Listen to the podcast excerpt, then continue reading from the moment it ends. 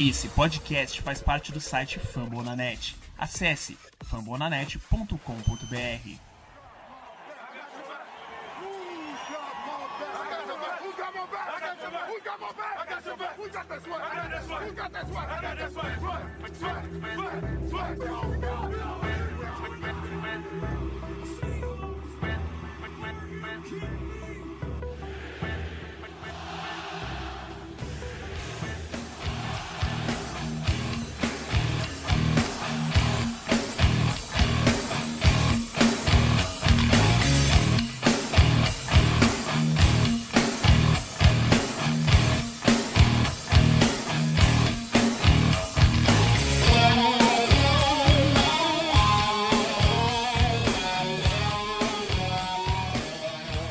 Fala galera do Pro Seahawks Brasil, estamos de volta para mais um podcast da franquia mais querida do noroeste do Pacífico, Seattle Seahawks. E aqui mais uma vez para trazer aí, depois dessa semana de bye, várias novidades sobre a nossa franquia e o que esperar aí do próximo jogão contra o Philadelphia Eagles, que não será mais Sunday Night Football, mas será transmitido pela ESPN às 3 da tarde do domingo. E aqui comigo ele, nosso querido comentarista aí de NFL quase, Jeff Martins. Fala rapaziada do Pro Circus Brasil, estamos aí de novo com mais um podcast, agora sem tradicional pós-jogo, podcast de bye. Então, e não é porque não tem jogo, não tem coisa para falar, tem muita coisa para falar, tem coisas acontecendo, o Seattle tá não jogou agora, mas teve muita coisa envolvendo a franquia, muitos jogos importantes que aconteceu, pode acontecer. Como é que tá essa corrida para MVP? A gente vai falar muito disso. E é isso aí, rapaziada. Vamos lá, bom podcast, Google Hawks. E ela aqui com a gente também, como sempre, nossa representante feminina, trazendo seus pitacos muito bem colocados, Maiara. Olá, gente, tudo bom? A gente passou uma semaninha assim tranquilo, mas agora é hora foco de novo, né? Go Hawks! É isso aí, galera. Lembrando sempre nossa parceria lá com o Mr. Varsity, com as camisas extraordinariamente, são réplicas, mas de ótima qualidade. Também nos sigam no Instagram, ProSeahawksBR, Twitter ProSeahawksBR e lá no Facebook também, ProSeahawks Brasil. É isso aí, galera. Então vamos para as perguntas.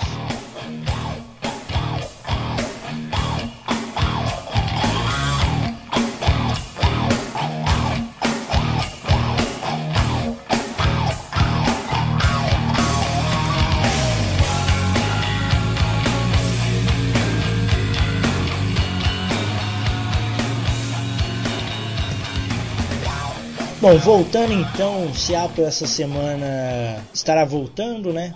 A semana de baia aí. Algumas novidades pertinentes é que o nosso Tyrant Luck Wilson estará indisponível nessa semana aí.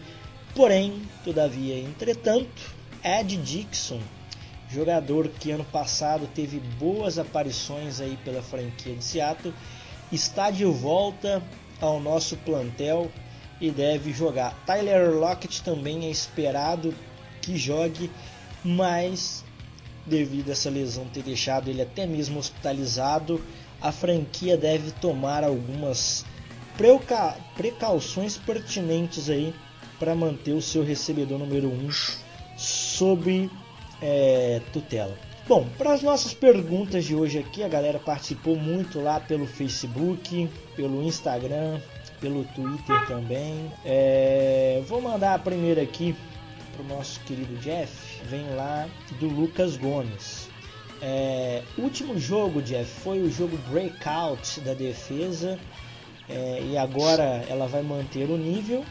E se o Wilson é favorito na corrida do MVP contra o Lamar Jackson? Bom, Lucas, realmente foi o. A gente falou muito disso aqui no, no site, no podcast também foi o grande jogo da defesa de Seattle em muito tempo, muitos anos. Dado todo o contexto, o adversário que estava se enfrentando, a, o recorde do adversário que estava se enfrentando, por ser um adversário de divisão fora de casa, defendendo uma invencibilidade, a defesa foi lá e jogou muita bola, sobretudo o pass rush, que não vinha mostrando absolutamente nada até então. Foi a grande performance, a ponto de a gente esperar que seja um marco nessa temporada, positivamente, que seja algo daqui para frente uma melhora nesse, nesse, nessa performance, se for possível, dando mais chances pro Russell Wilson tentar ser MVP, porque essa é, é, a grande questão também. Apesar de não termos jogado, mas aconteceram muitas coisas que nos interessam. Uma delas é em relação à corrida para MVP, aquela coisa, aquele fetiche pessoal do torcedor. Todo torcedor quer, ser o seu, quer ver o seu jogador sendo laureado com um prêmio,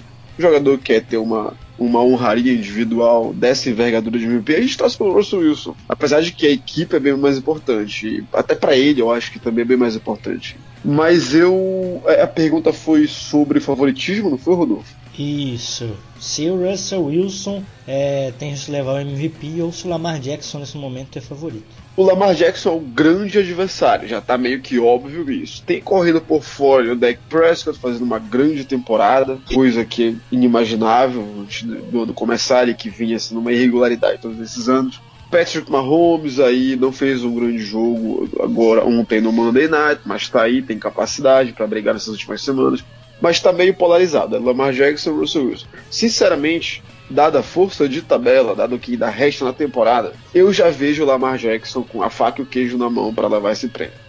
Ele tem. A gente, a gente, já falou isso aqui em podcasts anteriores. Ele tem tudo. É, é todas as características para isso. A narrativa dele é interessante, a mídia focaliza muito mais nele do que no Russell Wilson, ele tem holofote para isso. Ah, o fato dele ser um quarterback que está mudando muito o jogo atualmente, não uma mudança que seja é, única, já aconteceu isso, anos atrás aconteceu isso, 2012 com o próprio Russell Wilson, Paulo Kaepernick, Robert Griffith, todo mundo. Mas ele traz de novo esse fôlego para o quarterback que corre muito e faz do jogo é, ofensivo do time uma ameaça dupla, tripla.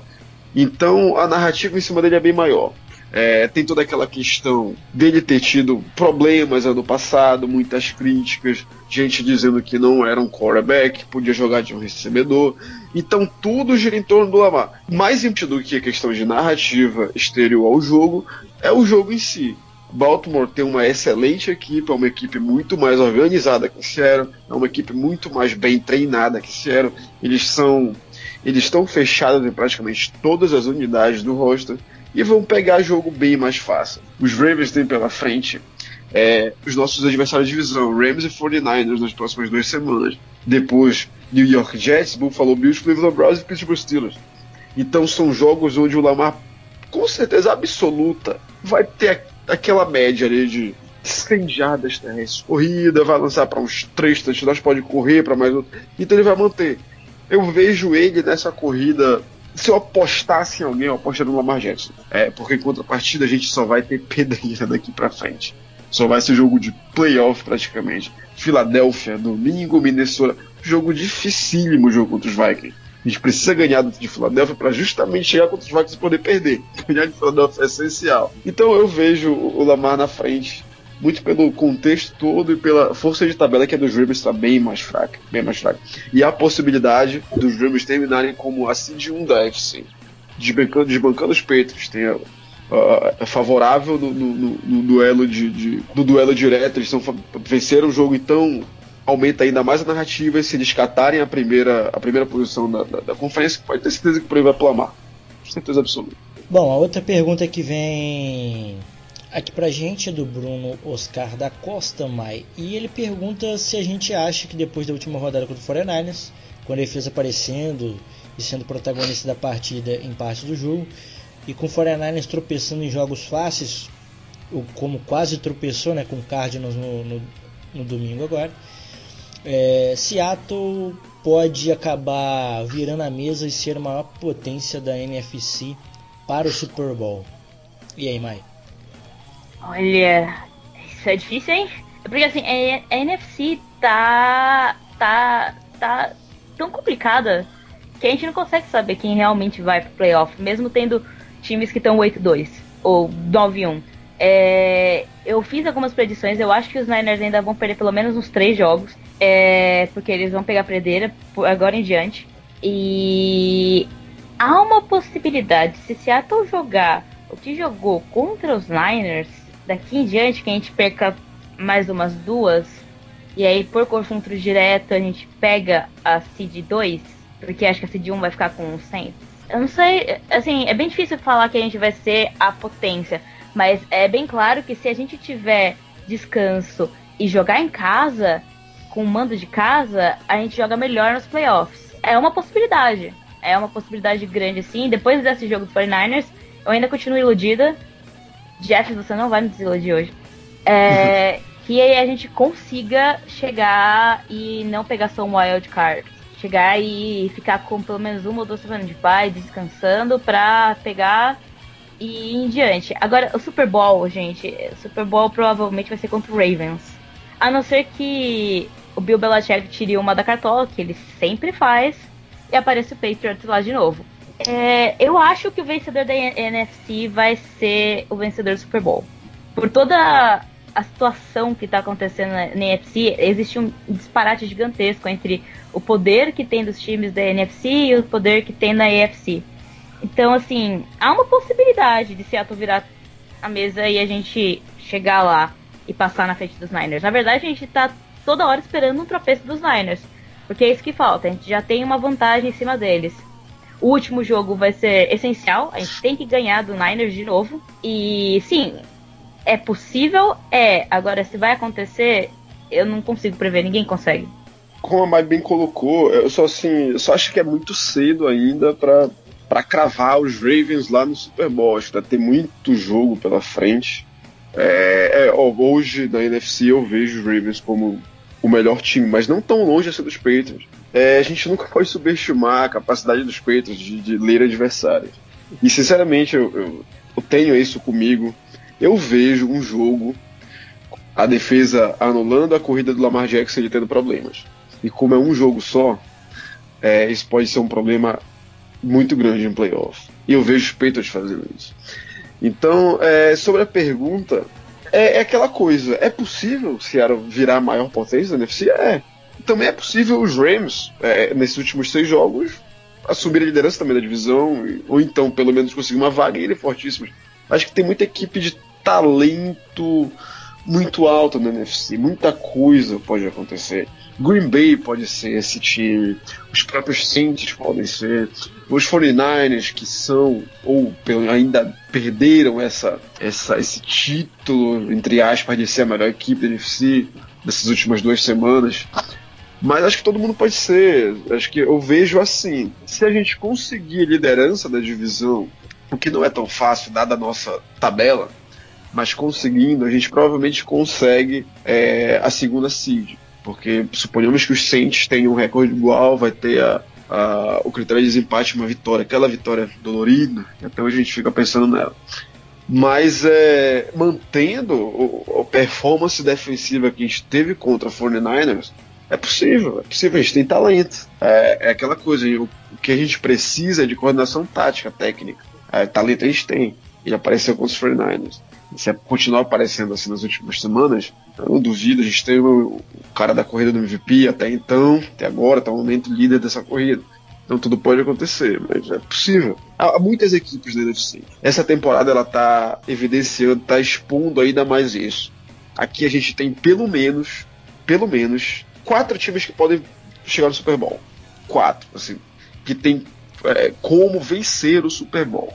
Que é Saints, Packers, é, 49ers, Seattle, Minnesota, até mais. Até para os próprios Rams ter uma grande equipe. Precisa se ajeitar, tá jogando mal pra caramba, mas tem uma grande equipe. Enquanto o lado só vê duas no topo e umas correndo aqui por fora. Mas é, é isso, acho que é, é, é, a ênfase da força da, dessa conferência, que é muito forte. Muito imprevisível. O André Secato, Omai, ele diz aqui pra gente que a, ele pergunta se com a adição de Josh Gordon a gente acha que temos o melhor trio de recebedores da liga. Melhor trio de recebedores da liga? Uh, hum, eu acho que não. Porque tem outros times que têm recebedores maravilhosos. A gente tem um cara que consegue trabalhar com qualquer recebedor que lidere. É isso que eu acho que é o importante pra gente. É... Seattle às vezes aparece com recebedores meio X, ou com um recebedor muito novo, por exemplo, Metcalf, mas as coisas funcionam, porque o Russell dá um jeito de funcionar. Então eu acho que esse é o ponto principal. É claro que o Gordon se conectou com o Russell muito fácil, e isso foi muito bom. Porque ele entrou, jogou e jogou bem, e isso é ótimo porque já alivia um pouco e dinamiza o nosso jogo. Mas se a gente tem o melhor grupo de recebedores, acho que não. Acho que os Niners têm um grupo de recebedores muito bons. Só que agora eles estão a maioria machucados, mas se você imaginar o grupo 49ers com os recebedores deles todos bem, é, é um grupo de recebedores superior. A gente tem um cara superior mandando a bola. E eu acho que essa é a grande diferença pra gente. É, acho que não. Não, a gente não, não tem. A gente tem um, tem um ótimo grupo de recebedor. Tyler Lockett é um cara subestimado. Josh Gordon é um cara que já se provou, tem seus problemas, mas de respeito a talento, a gente sabe que ele é capaz, apesar de ser veterano. DK Metcalf é um calor que promete muito, promete muito. Mas não, acho que a gente não tem o melhor trio. É, é, geralmente se fala em dupla de recebedor, né? não é em trio. Mas se eu pensar em trio, os Rams aqui do lado tem lá o Brandon Cooks, o Robert Woods e o Cooper Cup, que eu acho que hoje, hoje assim, são tão, tão é, DK ainda não é o Cooper Cup, o Josh Gordon tem, ainda não tá assim naquela sintonia. Claro, pegar o auge do Josh Gordon, 2012, 13, mas assim não, não se discute. Acho que não. Tem muito corpo de recebedor bom por aí. Tem o próprio não estão indo bem, mas o Odell Beckham, o Jarvis Landry e o Anthony Calloway são excelentes. É, o Stefan Diggs, o Adam Thielen são excelentes. É, então acho que tem, tem, a gente tem um bom grupo de recebedor. Tem um bom.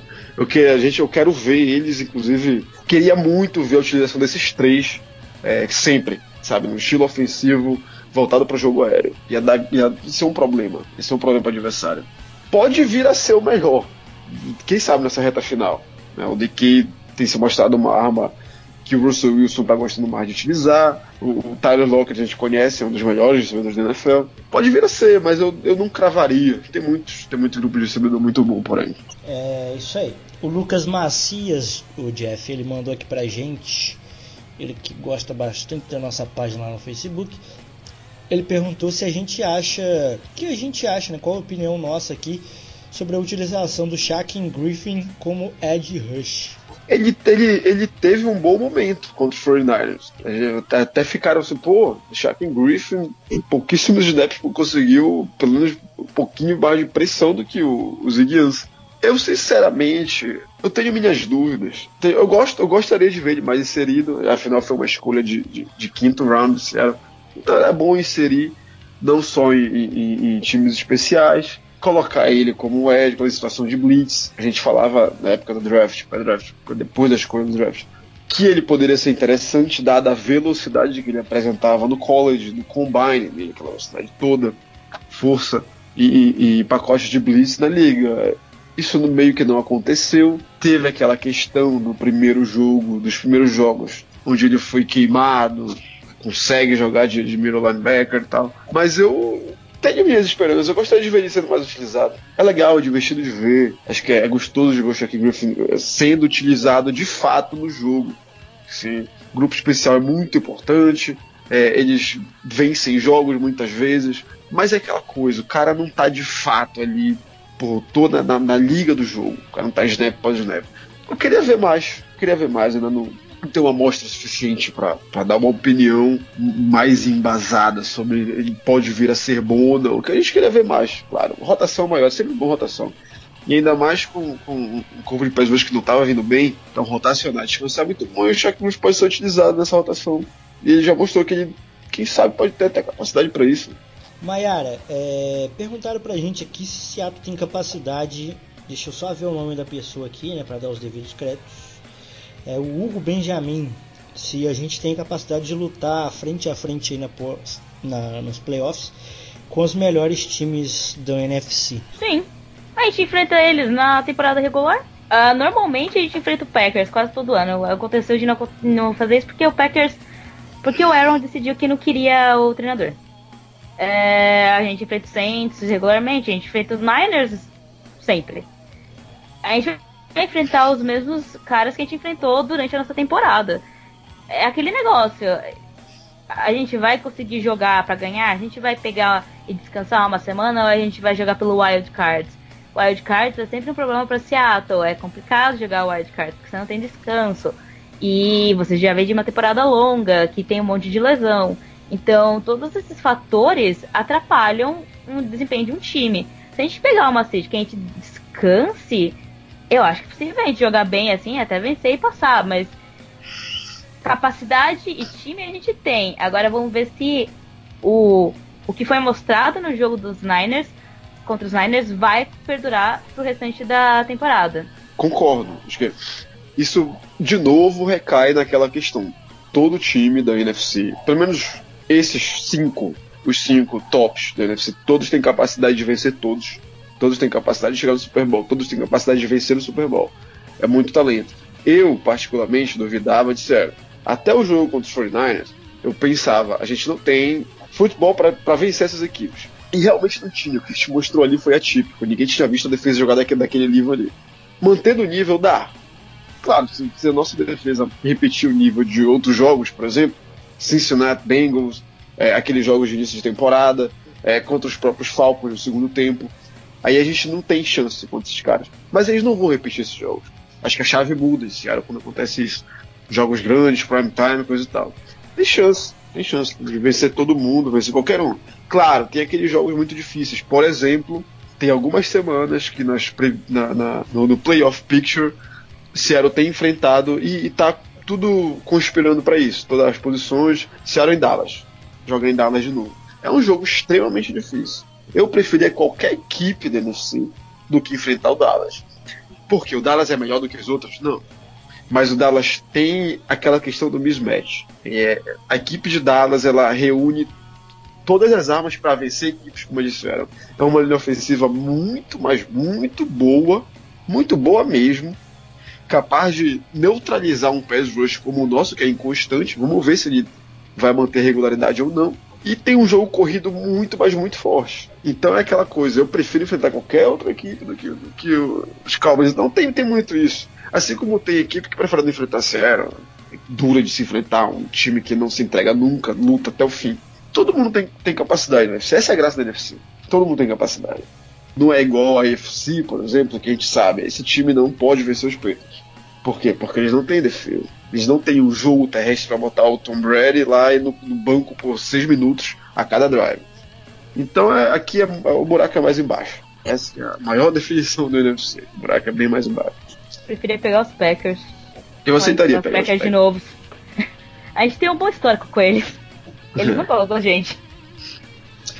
O Paulo Pérez pergunta aqui, Jeff, se a gente tem chance de pegar a Seed 1 da Conferência Nacional. Tem, tem, de novo, né? É, tem total condição. Claro, tem que torcer por algumas derrotas, tem que torcer por derrotas do, dos Saints, que não tem uma tabela também das mais simples. É, isso tem, vai acontecer agora na NFC. Esses cinco times, que eu tenho falado que são os times tops, que gente sabe que são os times tops, eles meio que vão se enfrentar nesses últimos meses, que é a graça dessa temporada sendo isso. A partir de domingo é só jogão. Vai sempre ter pelo menos três jogos que interessam para ter sempre jogos que vão interferir no cenário dos playoffs. E os Saints vão pegar equipes que vão estar tá disputando aqui, a gente vai pegar equipes que vão estar tá disputando diretamente ali. Então tem, o cenário está aberto. É, a gente vencendo a nossa divisão, provavelmente para vencer a NFC West esse ano vai ter que ter 14 vitórias, pelo menos eu acho que tá até 13, no máximo 13. Então, um 13-3 pode dar uma seed 1. Pode dar. A gente já tá 8-2. Vencendo o Eagles, a gente fica 9-2. Quem sabe, né, os, os Packers vencem os 49ers, fica 9-2. A gente assume a liderança. Tem jogos contra Carolina e, e, e Arizona ainda, mais duas vitórias.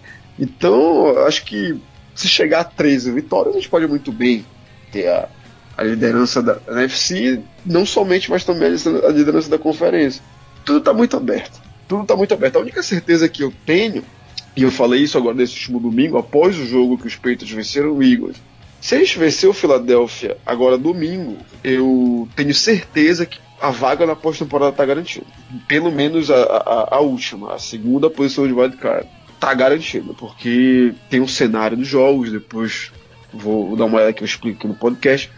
Mas com o 9-2, é, os times que estão ali correndo por fora, Carolina, Rams, acho que são os dois que estão mais na disputa, assim, o Bears perdeu, são esses dois de fato. Acho que eles não pegam mais, fica três, quatro vitórias à frente e já era. Eles vão perder alguns jogos mais, não vão mais conseguir chegar.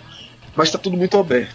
Tá tudo muito aberto. Essa vitória contra a Filadélfia, essa que a gente vai pretender lá em Filadélfia, agora domingo, é essencial. Vencendo ela é pós-temporada. Bom, nossa última pergunta aqui então vem do Rafael lá no Instagram.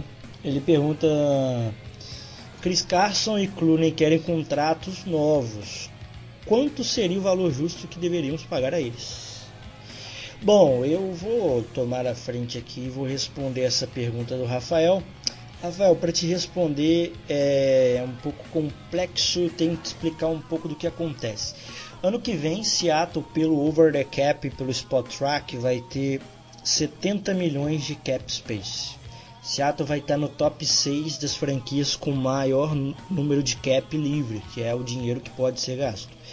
É, entretanto, eu e Jeff até estava conversando esses dias sobre isso, e eu soltei um post há pouco tempo lá no site também sobre essa questão. Seattle pode acabar tendo muito mais, porque o Justin Bridge, se for cortado no final da temporada, é, na off-season que vem, ele vai liberar 8,5 milhões. Vamos fazer uma conta básica. São 8,5 milhões do Justin Bridge, que já mostrou que não é o nosso center do futuro. Até o próprio Joey Hunt está dando conta do recado aí. É, são 3 milhões do DJ Flucker que nem tem, não tem jogado adequadamente por valor que vai receber. É, dá para se pensar em um sangue novo, buscar alguém aí, quem sabe por um valor parecido no, no, na free agency ou pelo draft mesmo, que tem bons nomes vindo aí do college. A gente tem 3,5 milhões do, do Ed Dixon, Tyrene, que vai estrear só agora na semana 12. É um jogador que está com problema de lesão, tem contrato ano que vem, não vale a pena manter 3,5 milhões. Tem o Nick Bellor aí também, que dá para ser cortado. E o que eu menos acho propício, mas é possível, o KJ Wright com 6 milhões. Se Seattle decide cortar o, o, Justin Bridge, que eu acho que é, pro, é uma maior possibilidade, Ed Dixon, DJ Flucker, Nick Bellor, serão mais ou menos 17 milhões de cap space livre. Isso daria uma soma total de 87 milhões de cap space aí para Seattle poder gastar. Os últimos contratos de Ed Rush, defensive end, que é o caso do David Clooney, né? É, tem girado em torno de 21, 23 milhões. Ele deve pedir. Pelo que a gente sabe, ele pediu ao Houston Texans um valor aproximadamente de 22 milhões, 22 milhões e meio, e a franquia do Texans não, não quis é, pagar esse valor, achou muito alto já que eles tinham o J.J. Watt, né, então que recebe um valor quase igualitário a isso e acabou deixando ele sair aí numa troca para Seattle. Então, o valor do Jadavion Clooney de mercado hoje é em torno de 22 milhões é, por ano, por cinco temporadas. Isso vai dar mais de cento e poucos milhões de dólares aí. É um contrato que deve gerar em mais de 50% de garantido, com bônus de assinatura altíssima. Se for de 5 anos, talvez mais de 60 milhões, é, como foi do Fletcher Cox. É... Existem inúmeras variáveis para acontecer, mas o Jadavion Clooney deve girar em torno disso aí. O Chris Carson é, também vai renovar, né? Tem aí também o Jaron Reed a gente estava até discutindo esses dias eu e Jeff sobre quanto pagaria pelo Chris Carson ou não. Eu particularmente teria um teto de 6,5, 6, 7 para o Chris Carson é, e com 2 milhões mais ou menos aí, ou um pouco mais, de desempenho em campo, porque ele tem sofrido problema de fumble, é, ele não é um jogador que não é um running back que é extremamente bom com as mãos, ele é eficiente, dá para o gasto. O grande fator do Chris Carson é correr entre os tecos, quebrar teco, é conseguir jardas depois de contato. E é um jogador que vale muito a pena sim. É, o que a gente tem visto é, acontecer na NFL é casos como Todd Gurley, que renovou por um valor muito alto e acabou tendo, tá tendo desempenho abaixo. O próprio Ezekiel Elliott, que renovou aí por 138 milhões, se eu não me engano, com Dallas Cowboys essa semana, a torcida do Cowboys estava pedindo running back reserva dele para jogar um pouco mais. Ele simplesmente estava sendo mais eficiente do que o próprio Zeke Elliott. Então eu acho que valores muito extravagantes com running backs não vale a pena. O meu teto seria por aí, 6, 7 milhões, mas o valor de mercado do Chris Carson gira entre 8 e 10 milhões. Você não perguntou, mas eu vou deixar aqui o valor aí também do nosso querido Jaron Reed por, tá, por estar voltando e não estar tá na mesma pegada do ano passado. O Jaron Reed deve estar tá num valor aí de 17, 18 milhões, 16, quem sabe. É, vai depender muito de como ele encerra a temporada por causa dessa suspensão. Mas são jogadores extraordinários, cara. É, a franquia tem que pagar para ficar assim. Principalmente o Jadavion Clooney, desses três. E é um fator muito forte para Seattle ter um cap space tão amplo como, como esse aí. Botando por alto aqui, se a gente botar em todos os valores máximos que eu falei, a gente gasta 50 milhões para renovar com os três. 22 com Jadavion Clooney, 18 com Jerry Reed, 10, eu estou botando para cima aqui, estou majorando, e 10 milhões com Chris Carson. 50 milhões, ainda teríamos 37 para reforçar a linha ofensiva aí. Perfeito, perfeito. É, do que se trata no Jadavion Clowney tem que pagar. Pagar é o, é o cara que vai ser o dono dessa, dessa unidade pelos próximos anos. Tem mostrado que tem capacidade para isso. O Chris Carson é aquela coisa que eu falo. Às vezes a gente tem de considerar a importância pro estilo de jogo e pro jogo da, da equipe. Eu não pago muita grana para running back. Esse pensamento isso é óbvio. Todo mundo que vê na NFL sabe que isso é um problema. O cara pode se machucar com uma semana, com duas semanas. É um cara que tem a vida útil muito encurtada por conta do, do estilo de jogo dele que se joga. Mas a importância dele também tem que ser muito relevada. Acho que o Chris Carson ele foi o responsável é, pela subida de performance da equipe depois de anos aí, sabe, pedestres na nossa performance ofensiva. Russell Wilson tendo problemas, não tendo jogo terrestre, ele sendo responsável por tudo, tudo que acontecia na parte ofensiva, na parte do Russell Wilson. Chris Carson veio para acabar com isso, fez o time ser um, voltar a ser funcional. Jogo terrestre, jogo aéreo, jogo terrestre, jogo aéreo. O Chris Carson é o responsável pelo jogo terrestre da, da franquia. A gente não tem aquele reserva que corre bem. A gente não tem aquele, aquela linha ofensiva capaz de fazer o running back. Esse que é o grande ponto de Seattle. E se tem um cara que combina com essa característica da nossa equipe, é o Chris Carson. É difícil achar um running back dessa, desse, desse tipo, sabe? Dessa, desse estilo de jogo. Ele tem, tem a questão lá que ele gosta de largar a bola.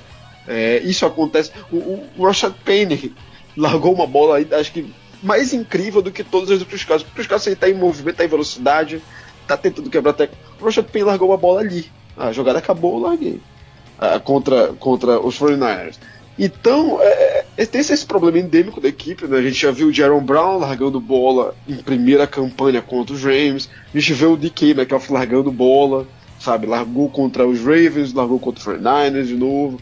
Então isso é, é uma coisa também que tem treinamento tem que ter. É para isso que serve o treino. Olha, vamos mudar um pouco a nossa. Vamos mudar a nossa técnica que segura a bola. Eu não quero ninguém é, indo para contato, para passe, joga antes do contato chegar, acabou, ganhou já, acabou. É, é preciso também um treinamento. A gente tá, tá com esses problemas de, de, de, de na temporada. Mas eu, eu sinceramente, eu, eu ia ficar muito triste perdendo os caras, porque eu ia ficar assim, pô, e agora? A gente vai arrumar outro running back onde? Que atue atrás do Justin Breed. E foi uma coisa importante da citar. O Justin Bieber ele precisa sair, Ceará. Ele precisa liberar esses quase 9 milhões de cap. Ele não tem capacidade para ser para ser sênior de um time que tem pretensão de, de, de vencer alguma coisa. Sempre disse o Joe Sullivan tá lá, não tá jogando lugar nenhum e tá esperando o contato de alguém, a gente não foi atrás. Então é isso, tem que, tem que renovar com os dois, eu acho. Não tem que também dar fortunas, mas tem que renovar, é importantíssimo renovar. Já um Clown e Chris Carson são, são peças importantes dos dois lados da bola. Então a gente precisa renovar. E, e até para complementar o Jeff, ano que vem, ou maio também, é, vai ter bastante free agents, free agent, free eita, bastante agente livre aí, vamos trazer pro português. Mas é o Brandon Shafter, o, o guard de Washington. 15 hum. milhões leva ele. Ou Jake Conklin para right tackle no lugar. É só 15, né? Só 15. Dá para botar naquele orçamento que eu falei. É, o, o problema do. É claro que o chefe, um jogador desse todo time quer. Mas eu acho difícil, ele, ele vai, vai ter um contrato renovado. Até porque o Washington vai. É, já perdeu, não tem mais clima pro Trent Williams. Então eles não vão se dar o luxo de mandar um outro, um outro jogador de linha, pro bowler do, da equipe. Né? Para pegar, tem que chegar com uma. Olha, então uma escolha de draft é muito boa.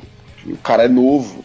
Não é um não se trata de um veterano, ainda tem aí seus 5, 6 anos de produção em alto nível. Mas então, existem bastante mas... boatos de que não estão nem conversando renovação com ele. Aí já é, um, já é uma outra história, né? Já, já muda as coisas. Seria uma boa. Apesar de eu achar que a posição de center é de suma importância pro próximo ano. De suma importância. Tá, esse ano tá, tá muito problemático. Tá muito problemático. A gente esperava que a nossa linha ofensiva fosse manter um nível ou subir um pouco de nível do ano passado para esse. Ela deu uma piorada. O DJ Flucker tá indo bem mal. Assim. Não tá tendo aquela performance que ele teve no ano passado. Principalmente é, abrindo espaço para jogo terrestre. Na proteção também. O Jimmy Fé, a gente. Sinceramente, eu, eu, eu fico até, pô, será que vão querer estender o contrato? Eu espero que não. Finalmente a gente vá atrás de alguém realmente talentoso é um, é um problema. Acho que tem, são todas as posições, exceto o left tackle.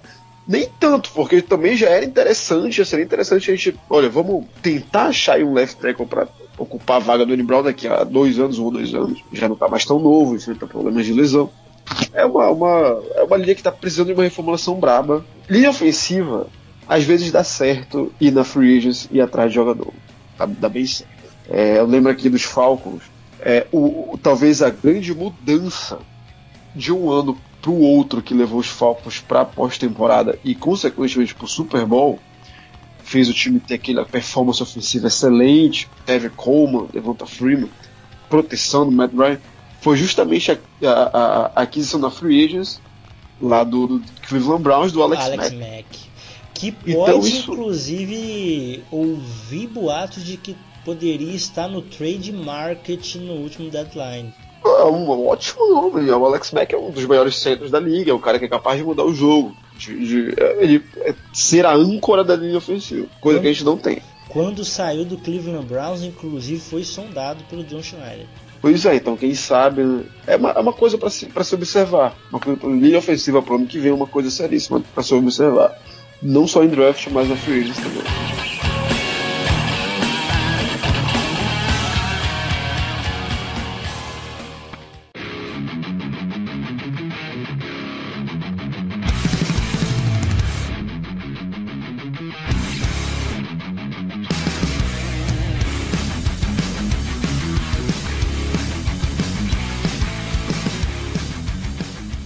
Bom, e agora então a gente vai falar um pouco sobre essa reta final da temporada aí, em que Seattle vai ter alguns desafios pelo caminho é, e a gente vai aí tentar sucintamente falar sobre um pouquinho de cada um desses jogos, se a gente espera vitória ou derrota, para poder almejar quão longe iremos nessa temporada.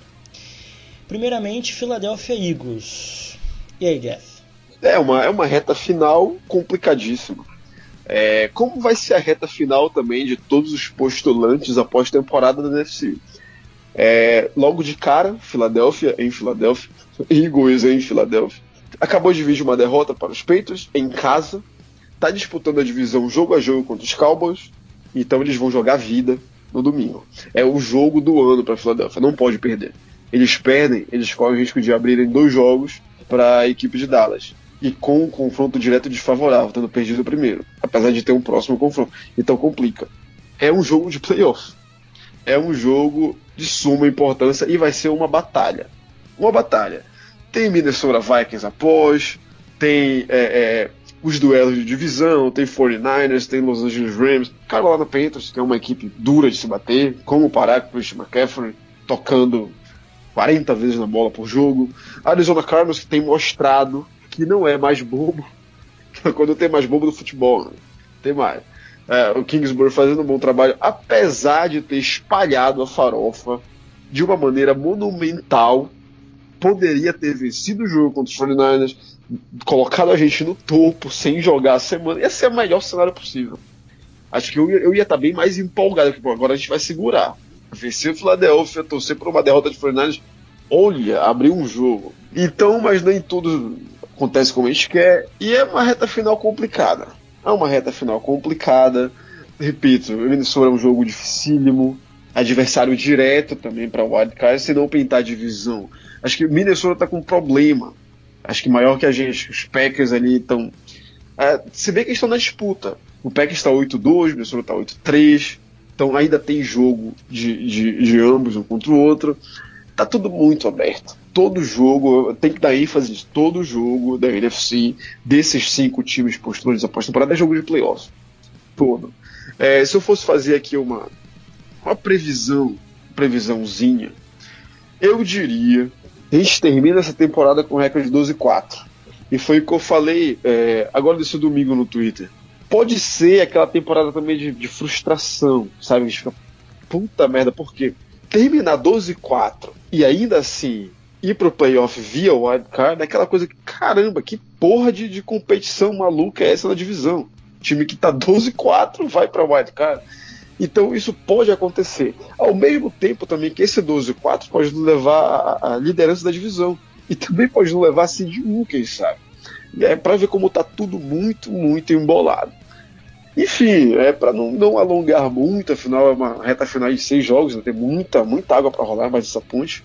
Acho que é essencial, o mais essencial para nesse momento é vencer o Philadelphia. Que é justamente para não correr o risco dos 49ers vencer os Packers e eles então abrirem esses dois jogos. Aí vai ficar muito, muito difícil de buscar. E vencendo, vencendo o Philadelphia, é aquilo que eu falei ainda agora, respondendo uma pergunta. Meio que já garante, já garante ali uma, uma a vaga de playoff, no, no mínimo, por uma, uma aí no segundo spot do wildcard. Por quê? Quem é que está disputando? O próprio Philadelphia. A disputa por wildcard também, e pela divisão, mas acho que o Dallas não está essa divisão. Mas eles estão 5-5 vencendo o Eagles, eles ficam 5-6, a gente vai para 9-2, já não tem mais esse adversário. É, Vikings é um que está brigando, então tem uma vaga. E eu não vejo o, o, Bears tentando chegar, o Carolina Panthers muito menos, Falcons muito menos. Apesar de estão crescendo na temporada, mas não vão chegar. Então, vencendo o Philadelphia, acho que vai agora garantia de pós-temporada e as próximas partidas, os próximos jogos duríssimos vão ser para decisão de, de posição. Acho que tá, tá tudo muito aberto. Eu vejo a NFC esse ano, acho que talvez seja mais competitiva dos últimos anos. A gente já viu, a gente já foi para pós-temporada com um recorde de 7-9. Foi no ano do, que a gente teve aquelas zebraças, talvez a maior, uma das maiores zebras da história da NFL, que foi o jogo do Beast Quake. A gente vai para pós-temporada com 7-9, vence a divisão com 7-9, enfrenta na rodada de wildcard o, atual campeão do Super Bowl, New Orleans Saints, e vai lá e elimina. Esse tipo de coisa é impossível acontecer hoje em dia. Com 7-9, talvez o Arizona Cardinals termine 7-9 da temporada. Então, é, é, a competição está muito, está muito alta. É, e vai ser. Vão ser seis semanas de pura emoção. Pura emoção. Tá, tá muito bonita na UFC esse ano de ver. Muito bonito. E esse jogo de domingo é o jogo essencial da temporada. A gente não pode, não pode de forma alguma perder. E Philadelphia também não pode de forma alguma perder. Então é. Seria o. Seria o, o, o, Isso foi uma novidade que aconteceu nessa semana. Seria o jogo de Sunday Night. Só que foi movido para jogo de 3 horas para colocar 49ers e Packers. Para ver o tamanho que esse jogo teria. É um jogo, só, só jogão, mas é um jogo de, de prime time ali no meio da tarde. Jogo de playoff ali no meio da tarde no domingo. Vai ser um jogaço. Acho que essas últimas três semanas tendem a ser um banho de sangue na NFC. E aí, Mai, qual a sua previsão aí para o restante dessa temporada? Vamos lá, eu vou colocar um pouco mais de pilha porque eu tenho estatísticas. ah, ah, o jogo da, de Eagles é o mais importante de todos nosso. Ele faz as nossas chances de. Assim, ele não muda muito as nossas chances de playoffs, na verdade. Ele, a gente tem 8% de chance agora de ficar fora dos playoffs. E se a gente perder dos Eagles, a gente fica com 14% de chance de não ir para os playoffs. O negócio é que se a gente vencer dos Eagles, as nossas chances de pegar a Seed 1 sobem de 21 para 32. Então é algo absurdamente importante para Seattle vencer os Eagles. É, eu acho que Seattle termina também 12-4. E vai? Mas é, é rápido, agora eu fiquei, eu fiquei curioso. Essa previsão ela funciona como? Porque assim, ela, vencendo... ela prevê ela prevê com os outros times. Ela prevê Tipo assim. jogos do, dos outros times É, é. com os seus e quais são as qualidades de cada um dos times. E se os times venceram ou perderam jogos com times semelhantes. Aí eles colocam putam Hum. tudo dentro de uma. De, de um. Tem um, tem um algoritmo pra isso. E o algoritmo gera quem vai cair e quem vai ficar. E aí, por Né, eu, exemplo. ente- tá- eu- eu entendi. E aí, Só e aí que tem- é, é muito louco. né? É, é muito da hora isso. É, eu mandei o link pra vocês. É, e quando o negocinho tá verde, quer dizer que as chances são exclusivamente é, histórias de Seattle. Seattle tem que fazer isso. Entendeu? Então, se a gente vencer os Eagles, a gente fica com best scenario. E aí é só por conta nossa a pegar o Seed One. Mas. E claro, a gente tem que torcer para os Saints perderem mais um jogo. Mas se não, a gente começa a depender um pouquinho dos outros times, entendeu? Mas É, mesmo não, assim, eu, eu, eu entendi, é que, é que o cálculo ele é muito na base daquele, pô, vamos brincar. vamos brincar de número. não é brincar de número, né? Eles pegam os jogos das pessoas. O, prime... a- o primeiro jogo é totalmente away, né? Provavelmente Mas- eles cruzam todos os dados estatísticos Não, de performance do time assim, durante a temporada. A, a maneira como eles fazem é, é óbvio que eles vão cruzando tudo, é chance de vitória de um, probabilidade de outro, que está envolvido na, na, na equação para se aumentar a probabilidade, por exemplo, da seed 1. Mas é, é, é, é muito. Sabe? Tem aqui, É ó, se você é quiser depois no site. Se você entrar no site, tem ali, ó, table, é, table Shorting Method. Ele te mostra como que eles Uhum. fazem as tabelas. Mas anyway, É legal, legal, é divertido. é- é- eu adoro isso, mas a maioria das pessoas odeia estatística, então. Desculpa, gente, eu amo estatística. Anyway, a- o- jogo mais importante pra gente é vencer os Eagles. Vencendo os Eagles, assim, a brincadeira é a gente tem que ganhar. A gente jogando bem, vai dar certo. Outra coisa importante pra gente é Niners perder do Packers. O Saints não vai perder do Panthers, então eu já desisti dessa ideia, dessa ideia entendeu? O Saints pode perder depois. Até seria interessante se o Niners vencesse o Saints pra gente. Porque aí a gente já abaixa o Saints um pouquinho. Eu imagino que a gente termina 12-4, os Niners terminam 12-4, e aí a gente vai pegar a divisão, sim, nesse caso. É uma probabilidade Olha- grande. É. As duas probabilidades maiores nossas são ou pegar a primeira seed ou pegar o wild card. As outras são baixas. É tá estranhamente. Ou a gente vai super bem, vai lá em cima, ou a gente fica bem, a gente ainda vai pros playoffs, mas no wild card, seed 5. Eu não, eu não. Acho que o 49ers vencer os Saints não é nem pensar. Porque assim, antes de pensar em si, antes de pensar que, olha, vamos vencer a divisão para tentar ter uma bye week lá nos playoffs. Isso é uma coisa importante. É, é- realmente, é, de- a gente vai pra, pra seed 2. Eu, eu vejo mais dessa equação possibilidade. com o 49ers não ganhando do Saints, provavelmente a gente perde a seed 2 também pro Packers. É, então, é isso, o problema é Não, assim. porque tem, a mas gente- tem a força a de tabela. A gente A precisa é, A gente precisa ou que o Niners perca Packers o perca jogo. e o, e o Niners continue perdendo e a gente assuma essa seed 2, ou a gente precisa de um boleiro de resultado para fazer com que o Saints caia o suficiente pra gente trepar nas costas de todo mundo. É, se o Saints perder dos. dos. Panthers agora, as coisas melhoram. Absurdamente. Mas eu acho difícil. É, é- é aquilo, eu acho acho que que, tem- a é. gente vai arrumar pra gente ter um, um- só um- se a gente só vai ter bye se a gente fizer 12 é, 12 não, 14 2. Eu acho que vai ser muito difícil pelo nível de competitividade que tá. É, eu, é, eu nem vi aqui a tabela do, do Saints, mas do Seahawks é Eagles, Vikings vai ser dificílimo na segunda-feira, dia 2. É, acredito eu que Seattle tenha que vencer o Vikings.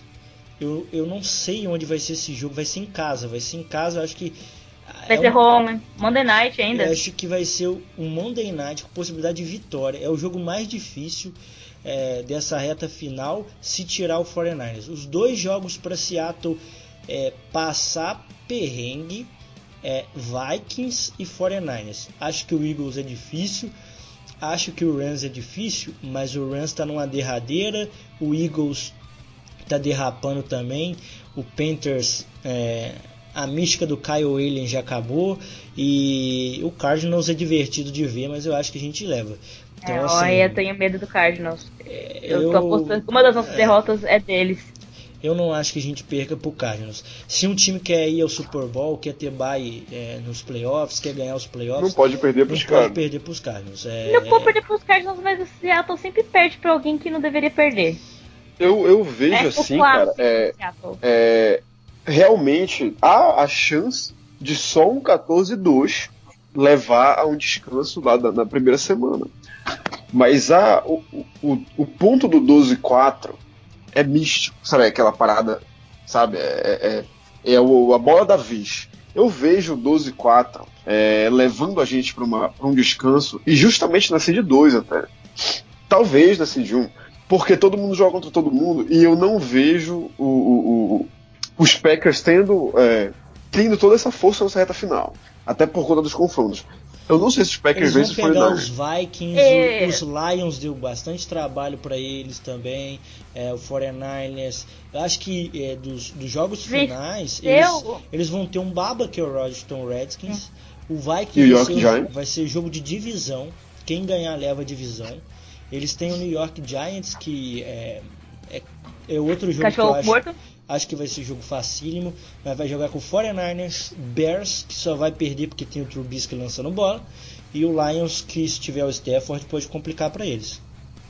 Não Olha, eu sabe acho nem que se o eles... Trubisky vai estar lançando, né? Porque talvez o Matt Nagy é, Não, né? esqueça de que, que viver e lá ele vai ser o quarterback principal. Credo, ele é Tem que ser, é- né? Gastaram uma. Gasta, subiram no draft pra pegar ele, mas Não, pôr gente. o Neg também.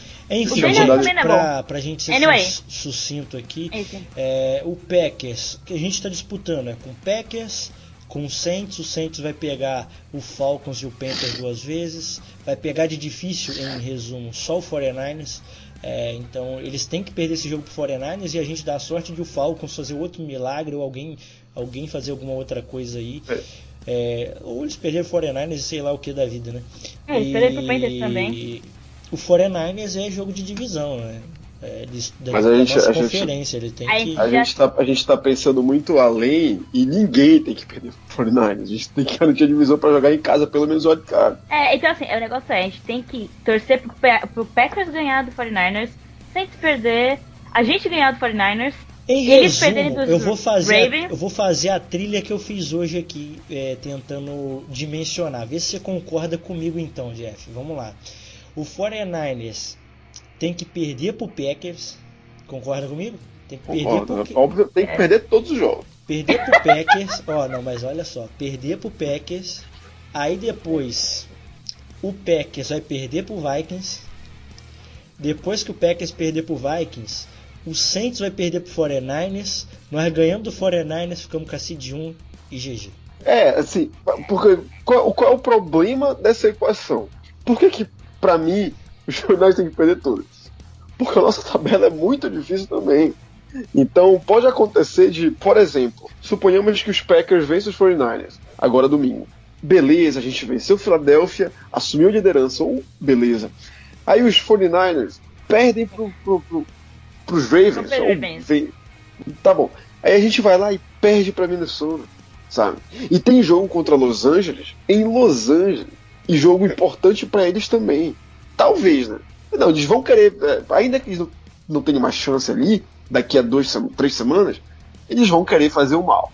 Com essa galera toda eu- baleada, eu acho que se eles chegarem no Sabe? final campegando, não vai Rams? muito não. Pois é, então a gente, a gente tem de garantir, a gente tem de garantir, primeiramente, é, ganhar essa divisão. Não é, sabe, bye. Bye é pra. é, acho que a gente não. Com muita sorte a gente consegue uma bye ali na, na rodada de wildcard. Mas jogar em casa. Porque, sinceramente, eu não quero que a gente vá jogar em Dallas. Em Dallas contra o Dallas. É, Eu tô amando que você tá tipo, eu só não quero pegar o Cowboys. Me enfia qualquer um, menos os. Cowboys. eu, é, Eu é jogo aquele tipo contra o Patriots. Eu, eu não vejo esse time cometendo os mesmos erros do ano passado. Pois é, mas é- eu olho, eu olho pro, pra. Dallas. Eu olho pra Dallas. E é aquela equipe que, sabe, Ravens e Patriots. O antídoto pro, pros Patriots estava ali nos Ravens. O antídoto pra gente tá ali nos Cowboys. Tá ali nos Cowboys. É uma linha ofensiva muito dominante. Muito dominante. E, o deck tá jogando muito bem e o Ezekiel Elliott ele é perfeito praticamente. Sabe? O Mari Cooper é foda correndo rotas. O Michael Gallup é foda correndo rotas. É, mas sabe? eles estão ficando baleados, né? É, eles estão meio baleados. A defesa ela, ela pressiona demais e jogar em Dallas é muito difícil. Acho que esse é o maior ponto nosso nessa reta final. É conseguir essa divisão para conseguir esse, esse, esse, jogar em casa na rodada de wildcard sabe jogar aqui. É, então, o negócio é torcer pro Niners perder alguns jogos, pra eles ficarem pois equalizados é. com a gente e a gente vencer Exatamente. o último. Mas, mas independente, é, essa questão, é, eles, eu tenho quase certeza, 100%, que o 49ers pode perder pro, vai perder pro Packers e vai perder pro Ravens. Seriam Eles três. vão perder pro Ravens. Eles é. vêm para dentro de Seattle com Seattle com a, divis, com a conferência na mão, com a divisão na mão. Seattle ganhar, Seattle pode muito bem é, ser Seed One. Eu acho que o, o fato de torcer para eles ganharem do Saints é só pra gente pegar esse descanso e ficar no topo. Porque eles vão perder pro Packers e pro, pro, pro Ravens. Eles passaram um sufoco tremendo pro Cardinals ontem. E, e, e, e, desculpe assim, eu, cara, eu amo o Kyle Murray. Ele, vai, ele é muito melhor do que o Lamar Jackson. Desculpa quem, quem acha diferente.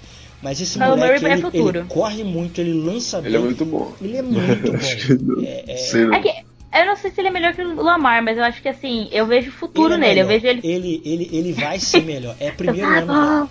É primeiro ano da liga dele, mas ele vai ser melhor do que o Lamar. Mas, mas, mas sinceramente, mas... realmente, se a gente for observar característica, qualidade. Cara, daqui a, daqui a 3, 4 anos, e pode printar, printa esse áudio.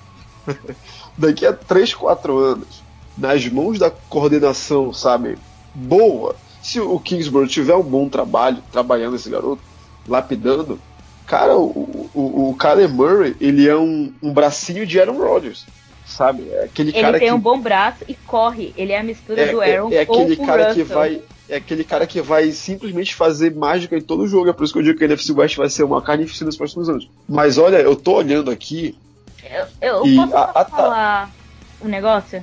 Pode Os Niners estão com 19 injuries. É, 19. tá pegando lá, tá. 19. Tá tem gente, tipo. Tem, acho que tem mais de. Tem um, dois, três, quatro.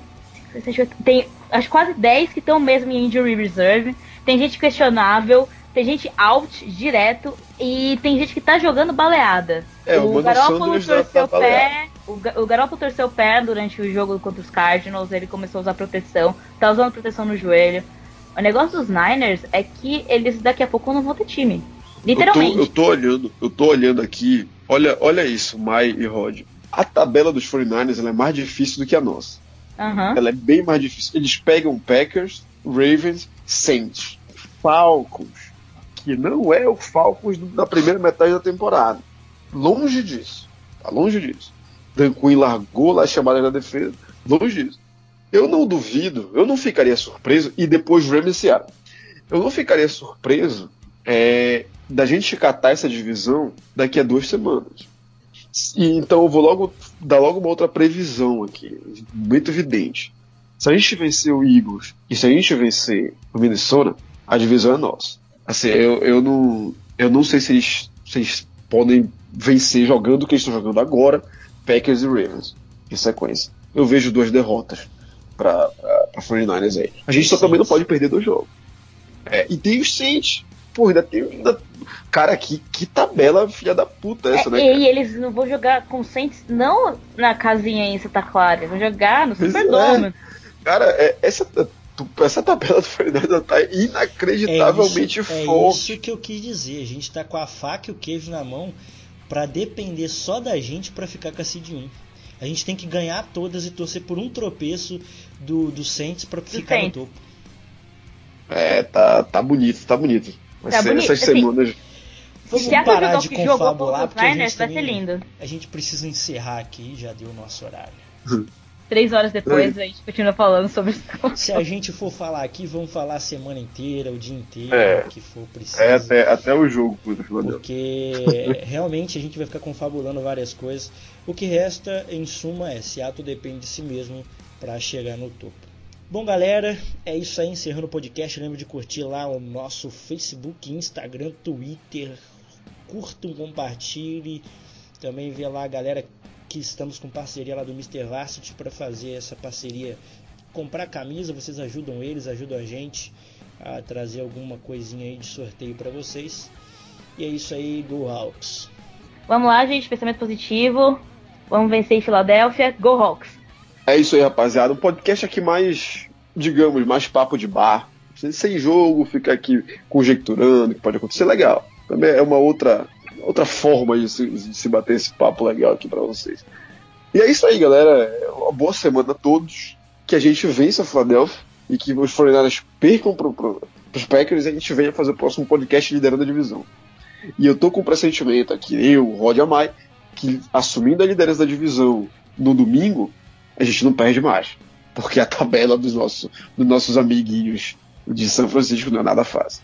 Então é isso aí, rapaziada. É, como o Rod falou, curtem, compartilhem, comentem, é, discordem, concordem, mas não deixem de ouvir o podcast que a gente faz com carinho para vocês. E tem lá a página da nossa rapaziada, nossos como é o nome? Mr. Varsity. É isso, Rodolfo? Tá certo? Isso. Confere.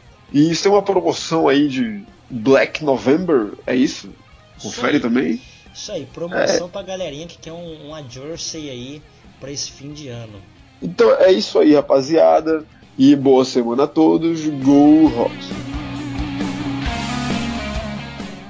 Esse podcast faz parte do site Fambonanet. Acesse fambonanet.com.br.